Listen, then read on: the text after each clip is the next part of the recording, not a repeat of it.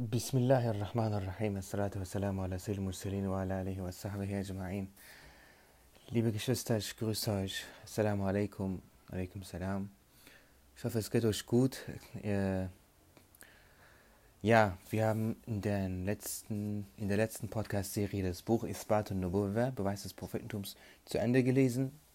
Es ist kein so einfaches Buch. Äh, man sollte es mehrmals lesen bzw. hören. Auch ich, der ich das vorgelesen habe, spüre stark das Bedürfnis, dass ich das auf jeden Fall brauche und dass da noch einige Dinge sind, die mir selbst unklar geblieben sind. Aber darüber möchte ich heute nicht reden.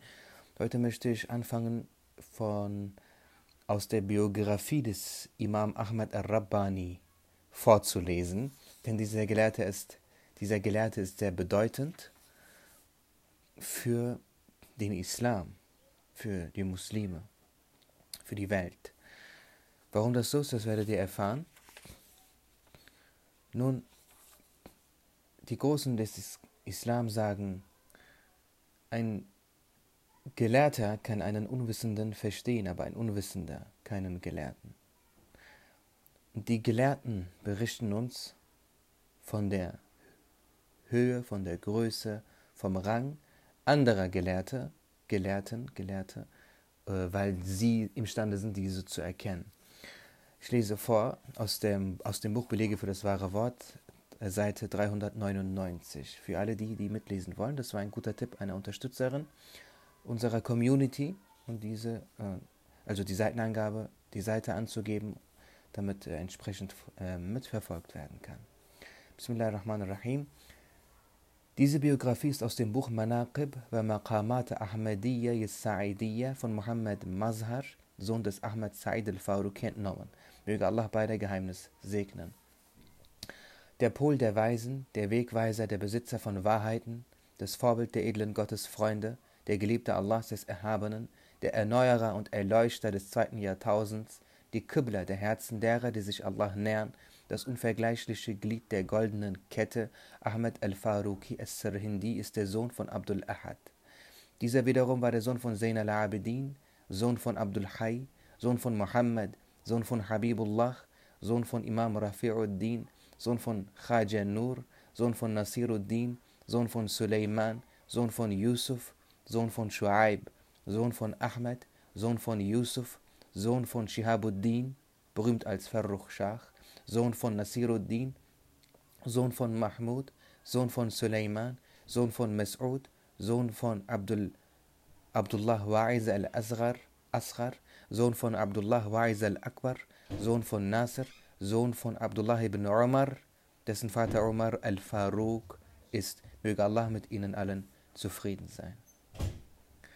Jeder der Väter und Großväter von Imam al-Rabbani, möge Allah seine Seele segnen, war gelehrt und aufrichtig und gehörte zu den Scheichs und zu den großen Persönlichkeiten seiner Zeit. Sie alle waren äußerst respektierte Menschen und gehörten zu den Gottesfreunden Euliya. Ranghohe Gottesfreunde wie Mawlana Ahmed Namaqi Jami und Khalilullah al-Badakhshi sagten die Ankunft Imam al-Rabbanis voraus. Möge Allah seine Seele segnen.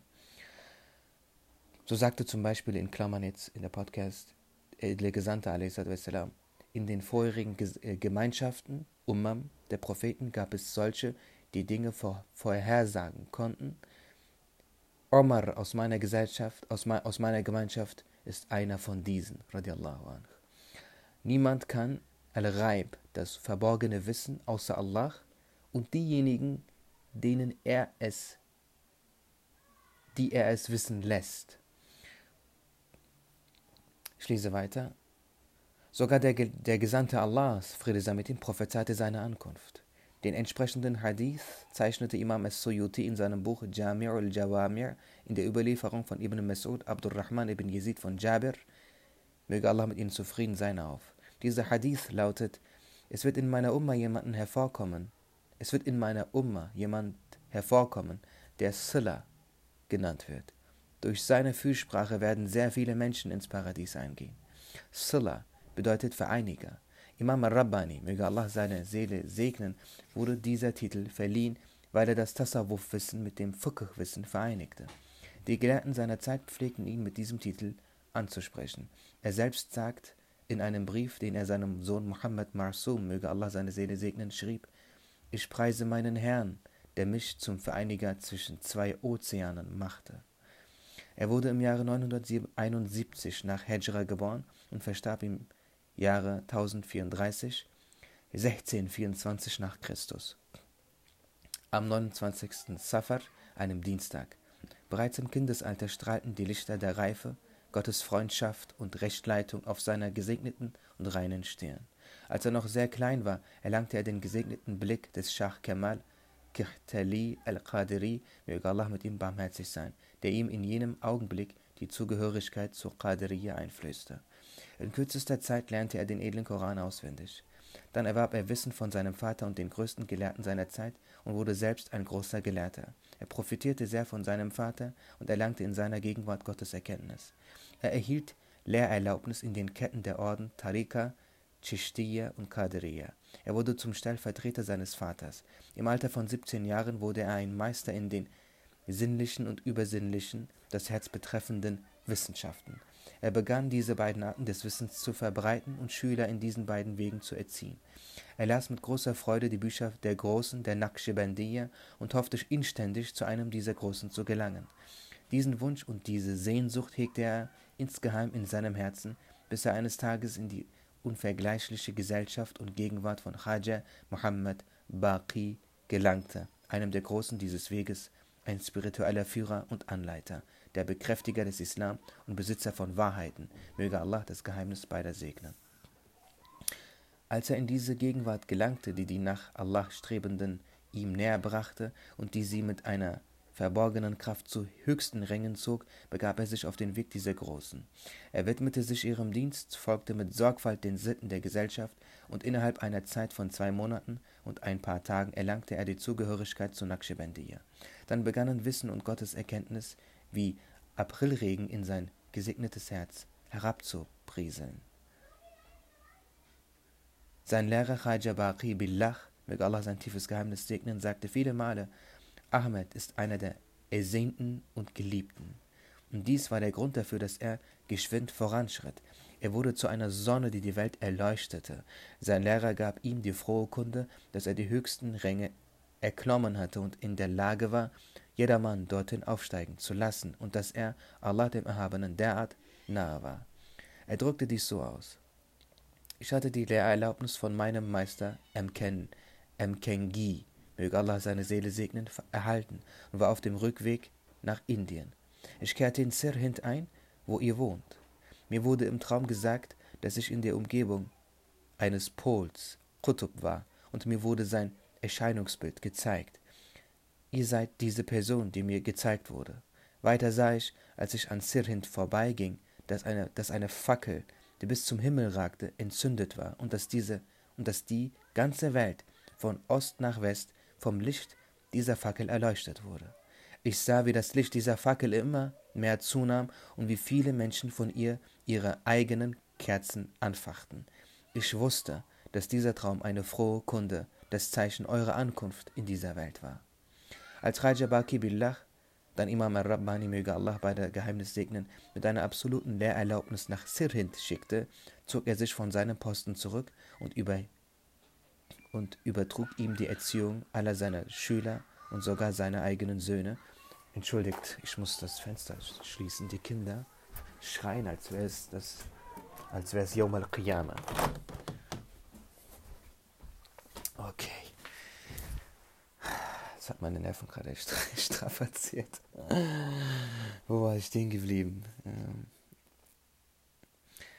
als Raja Baki Billah dann Imam al-Rabbani, möge Allah bei der Geheimnis segnen, mit einer absoluten Lehrerlaubnis nach Sirhind schickte, zog er sich von seinem Posten zurück und übertrug ihm die Erziehung aller seiner Schüler und sogar seiner eigenen Söhne und sagte, Ahmed ist eine Sonne, die Tausende von Sternen wie uns überflutet. Es gibt in dieser Umma nur zwei, drei seiner Art. Zu dieser Zeit gibt es niemanden seinesgleichen unter der Himmelskuppel. Ich erachte mich als ein Kleinkind, Schüler neben ihm. Alle seine tiefen Weisheiten der Gotteserkenntnis sind korrekt und in der den Propheten gefälligen Form. Ja, sein eigener Lehrer selbst nahm stets wie die anderen Schüler an seinen Lehrzirkeln teil, um Segen und Licht von ihm zu erlangen. Nachdem Imam al-Rabbani diese hohen Stufen und unvergleichlichen Ränge erlangt hatte, kam er nach Sirhund und beschäftigte sich damit, jene, die die Liebe Allahs des Erhabenen zu erlangen wünschten, zu erziehen. Die Stimme der spirituellen Leitung erklang in aller Welt. Die Klänge der Rechtleitung verwandelten die Herzen in Frühlinge, und so manche Neuigkeit und so manches Grün gediehen sodann. Die Trommel, Pol der Pole, sang seinen Namen.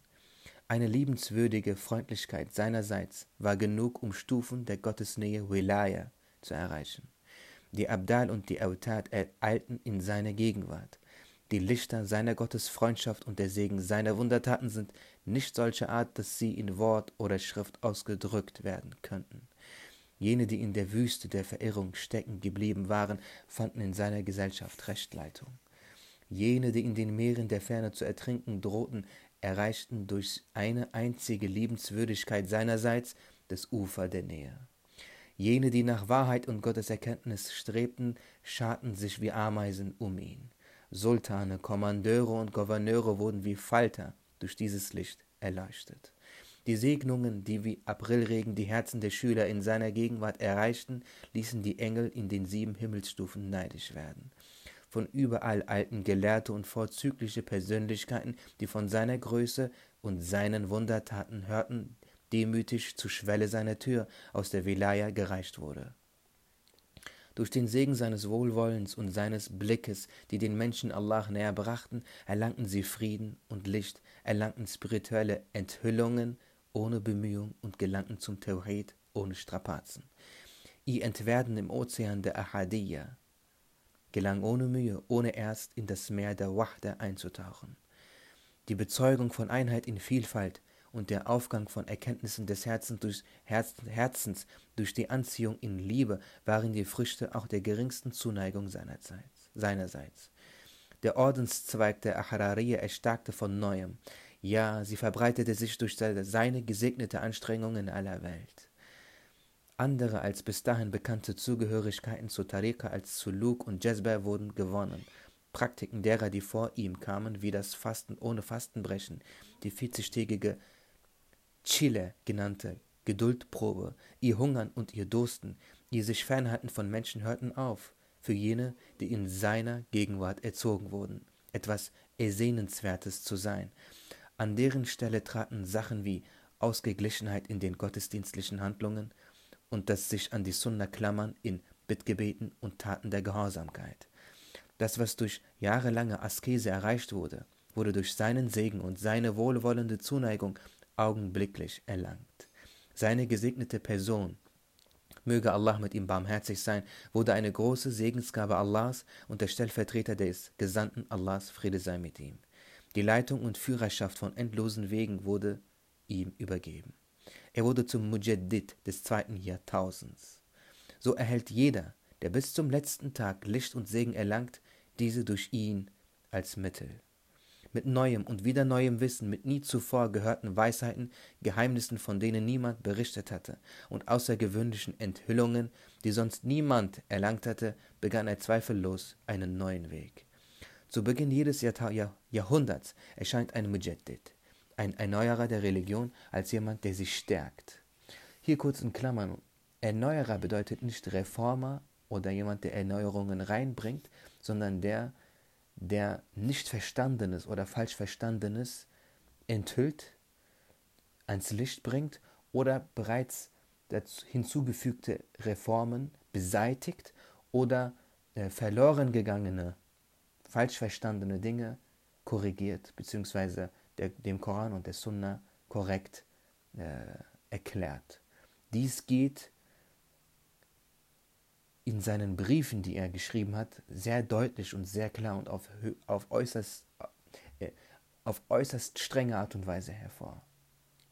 Er hat viele äh, Führer des spirituellen Weges, der Tasawwuf genannt wird, korrigiert und ermahnt und, und die Menschen davor gewarnt, dass es auch im Tasawwuf sehr viele Reformen und Erneuerungen gibt und hat diese als widersprüchlich dem Koran und der Sunna erklärt und korrigiert. So hat er aber auch jene, ähm, jene ermahnt, die dem Tasawwuf gänzlich verfeindet sind. Ich lese weiter. Doch, es, doch gibt es einen großen Unterschied zwischen einem Erneuerer, der zu Beginn eines Jahrhunderts kommt, und einem, der alle tausend Jahre erscheint. So groß wie der Unterschied zwischen hundert und tausend ist, so groß ist der Unterschied zwischen solchen zwei Erneuerern, ja sogar größer. Der Mujaddid ist jene Person, durch den alle innerhalb seiner Zeitspanne Licht und Segen erhalten. Die Aqtab, die Autad, die Budallah und Nujaba beziehen ihr Licht von ihm, möge Allah ihr aller Geheimnis segnen. Der Vergleich der Lebensspanne Imam Ahmad al-Rabbanis ist wie die Zeit der früheren Gemeinden, in denen, als sich die Welt mit Dunkelheit füllte, einer der großen Ulul Azm genannten Propheten kam und eine neue Religion brachte. Die beste aller Prophetengemeinden ist die Gemeinde von Mohammed, Friede sei mit ihm. Der Prophet dieser Gemeinde ist der letzte aller Propheten, Friede sei mit ihnen allen. Die Gelehrten dieser Gemeinde gleichen den Propheten der Kinder Israels, wie dies im Hadith verkündet wurde. Allah der Erhabene sah es als ausreichend für diese Gemeinde an, dass es innerhalb ihrer solche Gelehrte gibt. Zu einer solchen Zeit, das heißt tausend Jahre nach unserem Propheten, Friede sei mit ihm, braucht es jemanden, dessen Gottes, dessen Gottes Kenntnis komplett ist und der Wissen und Weisheit besitzt, so dass er die Funktion eines der Ulul Azm Propheten früherer Gemeinden einnehmen kann. Denn die Endzeit dieser Gemeinde beginnt tausend Jahre nach dem Ableben unseres Propheten, Friede sei mit ihm. Darin, dass tausend Jahre vergangen sind, liegt eine große Besonderheit und es hat eine starke Wirkung darauf, wie sich die Anliegen der Welt ändern. Da es aber in dieser Gemeinde und ihrer Religion keine Änderung geben wird, bedeutet Änderung, dass es zweifellos notwendig wird, die Inständigkeit und das Festhalten am wahren Weg der ersten Muslime in den späteren Generationen wiederherzustellen. Also wurde die Person Imam Ahmad al-Rabbani, möge Allah seine Seele segnen, mit allen Perfektionen des Prophetentums und der Gesandtschaft der Saleh ausgestattet und durch diesen hohen Rang von anderen unterschieden. Hier nochmal unter uns, kein, also Imam Rabbani, allem voran Imam Rabbani und viele weitere Gelehrte der Ahl-Sunnah berichten, kein Gelehrter, so hoch er auch sein mag, ist niemals und niemals imstande, den Rang eines Propheten Gefährten, eines Sahabis zu erreichen. Geschweige denn eines Propheten. Imam Rabbani, allem voran Imam, Rab, Imam Rabbani berichtet, dass selbst der Prophetengefährte, der unter den Prophetengefährten die niedrigste Stufe hat, immer noch um Welten, um Dimensionen höhere Ränge hat als der höchste Gelehrte, der kein Prophetengefährte ist. Diese Ausdrücke, wie er wurde mit den Perfektionen des Prophetentums ausgestattet, dürfen in dieser Hinsicht nicht falsch verstanden werden. Das bedeutet, dass er im Grunde genommen bedeutet das übersetzt, dass er sehr hohe Ränge erlangt hat, die man nur durch das Befolgen des Propheten und der Prophetengefährten erlangen kann. Dass er aber niemals ihre Stufe einnehmen könnte, denn er selbst und viele weitere Gelehrte der Ahl Sunnah berichten, dass dies unmöglich ist. Ich lese weiter. Wer sein erstaunliches Wissen, seine Kenntnisse über das Wesen Allahs, seinen reinen Charakter und seine Worte und Schriften über Zustände, Entzückungen, Manifestationen und Erscheinungen betrachtet, wird dies gut verstehen. Denn diese sind der Kern des Islam, das Fundament der Religion und die Quintessenz des Wissens über das Wesen und die Attribute Allahs, des Erhabenen. Die Wirklichkeit der Kaaba, die Wirklichkeit des edlen Korans, die Wirklichkeit des Gebets, reinste Anbetung, verschiedene Grade der Gottesliebe wie Chilla, Muhabbiyya und Mahbubiyya, Ränge wie Ta'ayyun al-Wujudi, Ta'ayyun al-Hubbi und La Ta'ayyun, das Erscheinen der Mabda'i Ta'ayyun der Geschöpfe, die Mabda'i Ta'ayyun der Propheten und der Engel, welche der Fähigkeiten, welche Schüler, welchen göttlichen Eigenschaften und Namen entsprachen, das jeweilige Aufnahmevermögen der Gottesfreunde gemäß ihrer Erschaffung und welcher von ihnen Muhammadi war, welcher Ibrahimi war und so fort. Seine eigene, auf die Muhabbiyya und Mahbubiyyati Dhat gegründete Gottesnähe und die wirkliche Beschaffenheit ihrer Besonderheiten, die Wirklichkeit des Hüterseins, der Qayyumiyya, die Geheimnisse von Sabahat und Malahat, sowie die Vermischung dieser beiden Gnaden und noch so manches andere, andere Geheimnis und andere Bedeutungen. All dies wurde ihm von Allah dem Erhabenen beschert. Keiner der vorangegangenen Gottesfreunde, Awliya, möge Allah mit ihnen allen barmherzig sein, hatte über diese Sachen gesprochen. Einzelheiten dieser Sachen sind in seinem Mektubat und seinen anderen sieben Abhandlungen aufgezeichnet. Ja, dieserlei Dinge, die hier aufgezählt werden, können wir nicht verstehen, denn dazu sind wir bei weitem nicht imstande und wir sind der dieserlei Dinge nicht kundig. Die gute Nachricht ist, das müssen wir auch nicht, das wird auch nicht erfordert. Diese ganzen Begriffe, Mabda'i Ta'ayyun, Mabda'i äh, Ta'ayyuni Wujudi etc. Dieserlei Dinge gehören zum Pfad des Tasawwufs. Den Pfad des Tasawwufs, beziehungsweise der Orden der Tariqa zu gehen, ist Mustahab, keine Pflicht und nicht mal Sunnah. Natürlich geht man diesen Weg, um die Gotteskenntnis, Gotteserkenntnis und Marifatullah zu erlangen, jedoch ist dies keine Notwendigkeit. Imam Rabbani, Imam Rabbani berichtet, dass das Nutzen ziehen und erzogen werden auf diesem Weg, dass man durch ihn, der der Weg, um von ihm Licht, Gottes Liebe zu erlangen, führt durch Connection, Verbindung, er nennt es In-Ikas, beziehungsweise Reflexion. Das Wichtigste ist, ihn zu kennen, seine Schriften zu lesen, seinen Glauben und seine Taten diesen entsprechend anzupassen, denn diese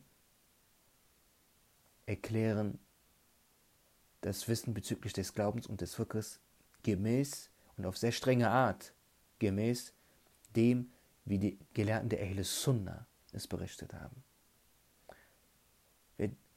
Also um auf diesem Wege zu gedeihen, ist es wichtig, eine Verbindung herzustellen. Und diese Verbindung wird Liebe genannt. Diese ganzen Begriffe und diese Wissenschaft ist keine Pflicht, ist Mustahab. Wenn man ihn kennt und ihn liebt, das gilt generell für Gottes Freunde, wenn man, seine, wenn man seine Lebensgeschichte kennt und wenn man seine, also wenn man seine Lebensgeschichte, seine Biografie liest, entsteht automatisch eine Bindung zu ihm. Und diese Bindung ist dieser Kanal, durch den man von seinem Herzen Licht schöpft, beziehungsweise einem zufließt. Dies ist etwas, das jene, die das tun, in Erfahrung bringen. wenn man das einmal kostet, dann bleibt auch keine Zweifel mehr übrig. Wenn man dies leugnet, wird man das nicht kosten können.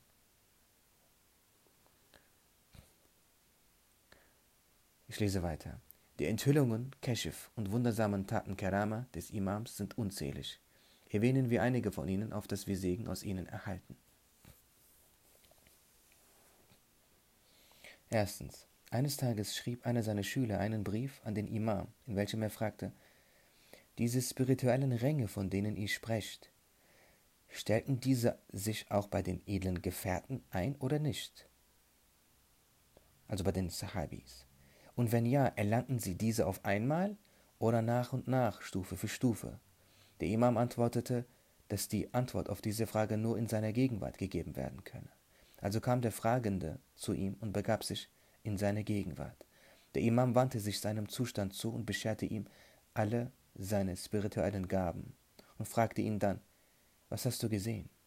Der Schüler warf sich vor die Füße des ehrwürdigen Imam und sagte, ich habe nun verstanden, dass die edlen Gefährten, möge Allah mit ihnen zufrieden sein, mit einem einzigen Mal in der Gegenwart des Gesandten Allahs, salatu wassalam, alle Ränge der Gottesnähe erlangt haben.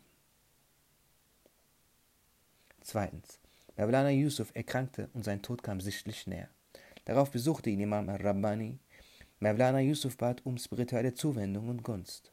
Der Imam, möge Allah seine Seele segnen, begab sich in die Muraqaba und in diesem Zustand ließ er ihn die Ränge von Fana und Baqa erreichen. Er wiederum in diesem kranken Zustand erfuhr diese Fortschritte in seinem Herzen und informierte darüber. So ging er den Weg zu Ende und kehrte im selben Augenblick zu Allah zurück. Das heißt, er starb. Drittens. Einige seiner Schüler schlugen vor, dass, die, dass sie den Raus al-Azam, also Abdul Qadir al-Jilani, möge Allah seine Seele segnen, besuchen. Er schwieg und wandte sein Herz der Seele des Raus al-Azam zu, möge Allah mit beiden barmherzig sein. Da wurde dessen gesegnete Seele sichtbar, der mit einigen Großen unter seinen Schülern ihre Gegenwart beehrte. Die Schüler des Imams besuchten sodann die so angekommenen und profitierten von ihnen. Ja, die Seele der Gelehrten des Islam sind von hohem Rang. Und deswegen sind sie imstande, mit ihrer Seele anwesend zu sein. Im edlen, äh, Hassan Jan Sahib al-Mujaddidi berichtet in seinem Buch, äh, wie heißt das Buch nochmal? Ich weiß es nicht mehr, dass Allah Ta'ala im edlen Koran in einer, in einer bestimmten Sura auf jene schwört, die Schweres vollbringen. Und in den Tafsir-Büchern steht, dass hiermit die Seelen der Eulia gemeint ist. Denn auch Engel können sehr schwere Dinge vollbringen. Es gibt vorangegangene Gemeinden, Gemeinschaften, beziehungsweise äh, die Menschen, zu denen die Propheten geschickt wurden. Wir lesen in den Prophetengeschichten, dass manche Engel, manche dieser Gemeinschaften mit nur einem Akt zerstört haben. Manchmal war es ein Ton, den ein Engel von sich gibt, ein Ton, der so scheinbar schrill zu sein scheint, dass er zerstörerisch wird. Oder es gibt, äh, naja, worauf ich hinaus will, ist, so wie Engel schwere Dinge vollbringen können, die wir als Menschen nicht können, die die Gesetze der Natur übersteigen, so können dies auch die Djinn. Wir Muslime glauben an Djinn und Djinne und Djinn haben, Djinn sind ihrer Natur nach gasförmig und können auch durch eine durch, durch die engste Passage, durch, die engst, durch den engsten Schlitz können sie hindurch. Und sie können, fünf von ihnen könnten einen Baum ausreißen. Ich äh, berichte diese Vergleiche, um zu zeigen, dass die, wenn, wenn der Teufel das kann, wenn die Djinn das können, so können das auch die Seelen der Eulia. Denn Allah machte die Eulia zum Mittel für seine Liebe. Sie sind das beste Mittel, das effizienteste Mittel für die Liebe Allahs. Ja, aber dazu werde ich noch einiges sagen in kommenden Podcast-Episoden. Es gibt sehr viele Menschen, die, Erfahrung, die in Erfahrung gebracht haben, dass die Seele eines Gelehrten, eines hohen Gottesfreundes anwesend war. Dazu gibt es sehr viele Beispiele und sehr viele Geschichten aus vertrauenswürdigen Quellen. Einer dieser Gelehrten, die diese Ereignisse berichten, ist Imam Suyuti, Rahimallahu ta'ala. Und jeder weiß, welch großer Gelehrter Imam Suyuti war. So, wie lange ist der Podcast jetzt? 28 Minuten, wow. Okay, das nächste Mal mache ich weiter. Ich danke euch für eure Aufmerksamkeit. Äh, ähm, schreibt, ihr könnt uns gerne Fragen stellen oder eure Gedanken dazu mitteilen. Äh, dann können wir entsprechend möglicherweise bei Bedarf darauf eingehen. Ähm, ja, wie ihr seht, ist Imam Rabbani ein sehr hoher Gelehrter gewesen, ähm, dessen Briefe und dessen Licht und dessen Inspiration wir heute mehr brauchen als je zuvor. Und warum das so ist, werden, werde, werden wir euch zeigen, indem wir nicht nur äh, von seinem Rang berichten, sondern wirklich von seinen Texten und Schriften, die so erleuchtend sind, wirklich augenöffnend. So wie, wir haben ja sein Buch gelesen, alle zusammen in der Podcast, Isbatu Nobova. Das hat er geschrieben, als er 18 Jahre alt war. Nun ja, ähm, sehen uns beim nächsten Mal, inshallah, beziehungsweise wir hören uns beim nächsten Mal. Bleibt dabei. Assalamu alaikum.